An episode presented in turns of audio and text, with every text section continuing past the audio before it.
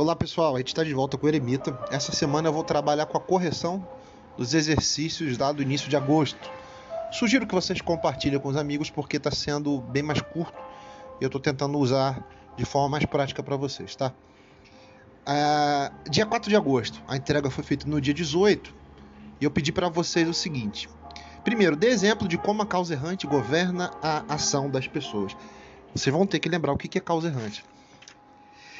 Primeiro, vocês vão ter que entender que o ser humano ele é dotado de habilidades e também de necessidades. As necessidades elas podem estar ligadas ao ser, né, à essência do ser humano, e raramente elas vão mudar, ou as necessidades elas podem estar ligadas ao devir, que é o quê? Que é a mudança constante da natureza, que se processa também no homem. Então, a partir do momento que eu percebo que a causa errante ela é uma necessidade que muitas das vezes ela não tem uma finitude, mas ela tem uma transformação rápida, eu vou entender que ela vai ter o quê? Ela vai ter um caráter excessivo, ela vai ter um caráter mais inconstante e desgovernável. Se eu for olhar para nossa cultura atual, eu vou colocar para vocês aqui como exemplo, tá, de de como essas causas elas governam a ação das pessoas, o uso do celular. As pessoas deixam de prestar atenção numa sala de aula durante uma lição, deixam de fazer suas atividades profissionais por causa do celular. Por quê? Nós estamos no lado de cá e a gente quer ver o que está acontecendo do lado de dentro do muro, saber o que as pessoas estão falando entre si e o que estão falando sobre nós. Então isso se tornou uma causa errante hoje. Outro exemplo disso seria o quê? Você pode colocar a necessidade de comunicação e a necessidade de relacionamento. Percebam aqui duas coisas, tá?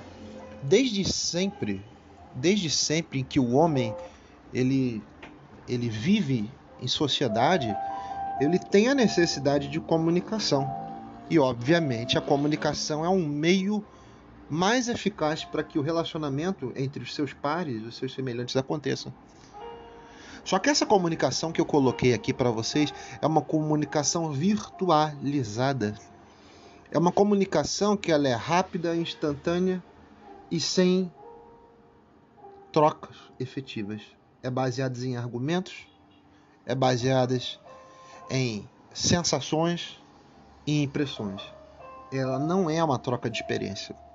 Quer ver um exemplo prático disso que eu acabei de citar para vocês amarrarem essa informação? Você consegue conversar com uma pessoa de idade que você viu numa condução, ou você conheceu na rua, no mercado, num caixa eletrônico, durante mais do que cinco minutos?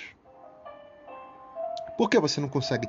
Porque o mundo em que você vive, ele é o mundo da informação dinâmica. Você não tem a paciência para esperar uma pessoa de idade te explicar mais ou menos o que, que ela fazia né, há 60 anos atrás e 50 anos atrás, demandando 5 minutos para te explicar todo o processo. Por quê? Porque a experiência hoje ela é desvalorizada em relação à sensação que você tem. A gente vive esse período em que há uma distorção nas pessoas. Uma outra necessidade seria de se relacionar, que ela está ligada com a de cima, que é a de comunicação. Você precisa se relacionar para quê? Para sobreviver. Nenhum ser consegue sobreviver sem se relacionar com outro. Ser vivo que eu me refiro. Seja ele vertebrado invertebrado, seja ele mamífero, réptil, seja ele um, uma ave, você precisa se relacionar. Porque o relacionar-se de forma íntima dá-se a perpetuação da espécie e afetivamente você se sustenta no outro, baseado em afetos. O ser humano precisa disso.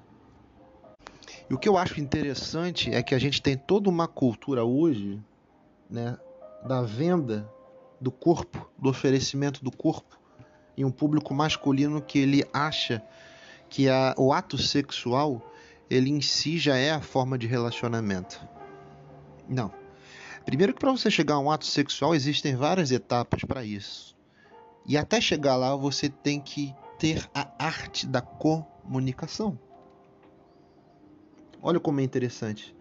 A gente está criando uma geração de homens precoces, que eles querem a coisa no momento que querem. Mas por sua vez também a gente está criando uma geração de mulheres precoces que elas querem ter uma vida fácil, uma vida com recursos, passear de carro, né, ter a roupa de grife, ter maquiagem da melhor qualidade em questão de dois meses de trabalho. Então você vê que é uma geração bem precoce nesse ponto. Isso se dá pelas distorções que nós estamos vivendo. Segunda parte.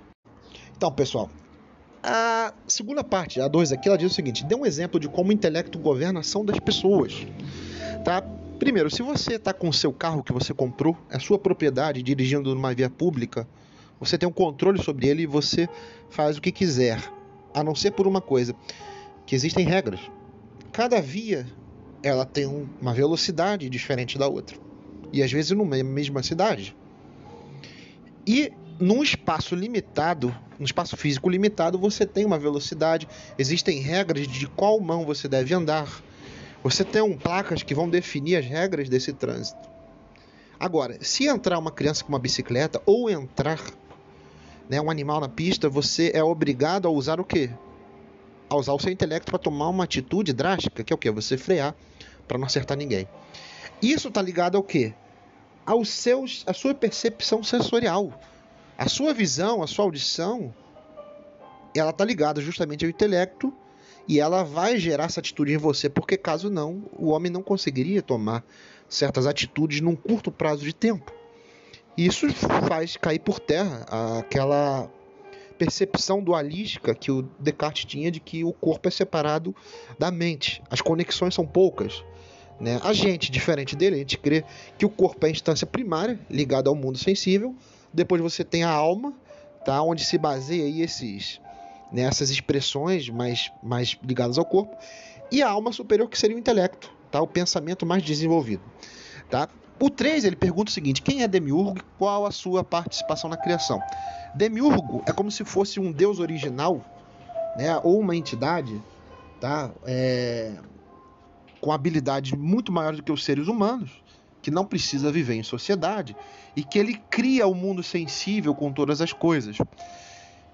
E por sua vez, o ato criativo é um ato que ele se baseia nos arquétipos que estão no mundo ideal. Então, a partir do momento que o demiurgo ele cria, tudo vai se reproduzir, vai se fabricar. O primeiro ato é o ato inicial, o ato inaugural. A partir disso não existe mais novidade nenhuma. A natureza ela se perpetua gerando novos seres e descendentes. Tá? Por isso que a gente diz o seguinte: a primeira ca a causa é a ideal. Depois disso vai ser o que? Tudo efeito ou fenômeno da primeira causa que mais para frente vai ser o quê? Vai ser a própria degeneração, vai ser a perda, vai ser a morte gradativa das coisas. Então, na teoria platônica, ele vai analisar dessa forma. O primeiro start é o start principal para o sistema né, humano, o sistema ligado ao mundo físico, ele funcionar. E depois disso, ele vai funcionar por ele próprio até gerar perdas, e as perdas vão ser supridas de outras formas diferentes certo? E o que são arquétipos? Arquétipos, por sua vez, senhores, eles são modelos que existem desde sempre no mundo ideal. O mundo ideal é quando você fecha os seus olhos, você pensa coisas que não estão existindo no momento, mas que elas têm fundamento na sua mente, que é o que? A alma, que são o que? Os anjos, que é Deus, que é o universo, que ele não tem um tempo cronológico como o nosso, mas ele tem um tempo e leis naturais que regem os seus princípios, meios e fins. Tá certo? Então que fica claro é isso aí. Caso tenha dúvida, a gente faz uma segunda rodada. Mas por hoje é só. Abraços.